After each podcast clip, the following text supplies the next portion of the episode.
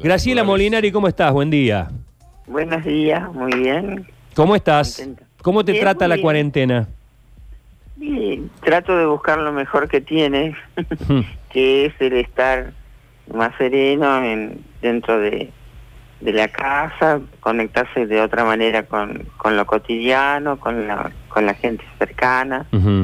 Digamos, siempre hay aspectos que uno puede aprender o sean positivos dentro de las experiencias que tenemos y más que nunca ahora tenemos que buscar lo que nos abre, las puertas que nos abre para el cuidado. En realidad, eh, lo que justamente estaba pensando recién, que son momentos para tratar de estar más sereno y sobre todo cuidar mucho el cuerpo, digamos, de expresarse, relajarse, como recién decías, Porque lo mental, con todo el miedo y con toda la situación tan extraña, digamos, en general produce contracturas y produce temores y las noticias.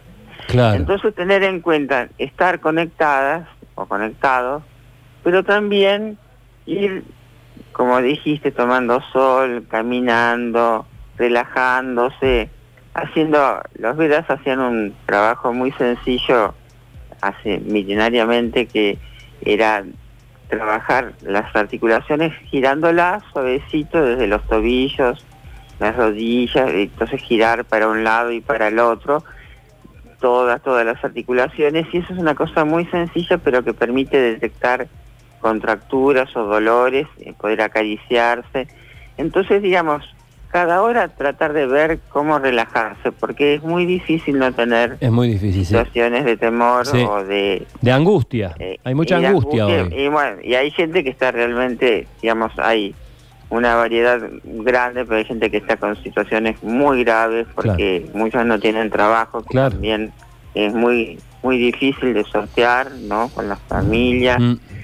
Así que, digamos, uno de los consejos principales es eso, estar muy atento a cómo el cuerpo responde a la alerta con contracturas. Pero vos sabés, este, Graciela, que vos decís cosas muy simples que se nos pasan por alto, que uno dice, bueno, muchas veces que hay algunos locos que están corriendo divertidos también, porque les gusta, se, se corren una maratón de 40 minutos alrededor de la mesa de la cocina, esas cosas locas que, que uno ve por redes sociales, y vos proponés cosas muy sencillas, un ratito de sol, eh, respirar, cosas que muchas veces eh, yo, yo soy consciente de que muchas veces la tensión nos tiene, estamos como reteniendo el aire todo el tiempo, y esto de Claro. respirar, sí.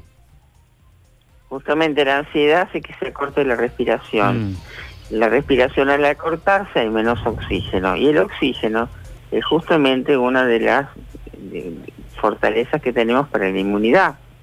Entonces, ahora que el- el- el- la inmunidad, eh, aunque siempre, pero especialmente en este momento, es tan relevante, nada es importante el respirar más profundo y además eso también tranquiliza. Sí, sí, ¿no? sí. Entonces, digamos, creo que son momentos para ver dentro de, la, de lo cotidiano qué cosas dan más tranquilidad, más alegría, Mm, no con tantas que por ahí están postergadas con tantas actividades que tenemos. ¿no? Eh, profundizar los vínculos y bueno, y como siempre tendríamos que hacer, digamos, tratar de comer adecuadamente, que digamos la comida mejor siempre es las verduras, las frutas, las semillas, las legumbres, ¿no? Tratar de comer bien. Una cosa que también es importante es no tomar alcohol, porque salieron noticias diciendo que el alcohol es bueno y no es cierto. El alcohol Se ha incrementado mucho. Sí, el, el alcohol es inmunosupresor, así que es una de las cosas que tenemos que tener en cuenta en lo posible, digamos, si no hay una cuestión de adicción, de no integrar.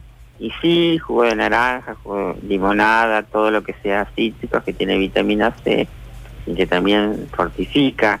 Entonces, en realidad lo que tendríamos que hacer es lo que tendríamos que hacer siempre, y es descansar bien, acostarnos más bien temprano, no tarde para estar con el biorritmo, cerca de las 22 horas, cosa que es muy difícil ahora con la tecnología, pero dormir, dormir bien, comer bien, ¿no? que tiene que ver con lo que hablamos, sobre todo con lo crudo, las legumbres, como re- repito, que sean cosas sin grasa, ¿no?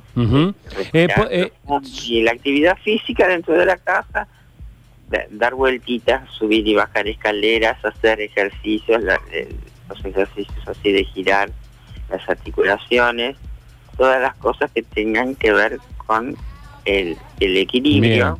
Tendríamos que mantener siempre, pero con tantas actividades muchas veces no lo hacemos, ¿no? Este, eh, ¿por, por qué tanta, tan, tanta, tanto énfasis en la cebolla y en el ajo? Esto de respirar el vapor Porque, de... el- porque si se profundiza, eh, la cebolla y el ajo son, digamos, antivirales y antibacterianos por la constitución que tiene y son muy buenos para la inmunidad.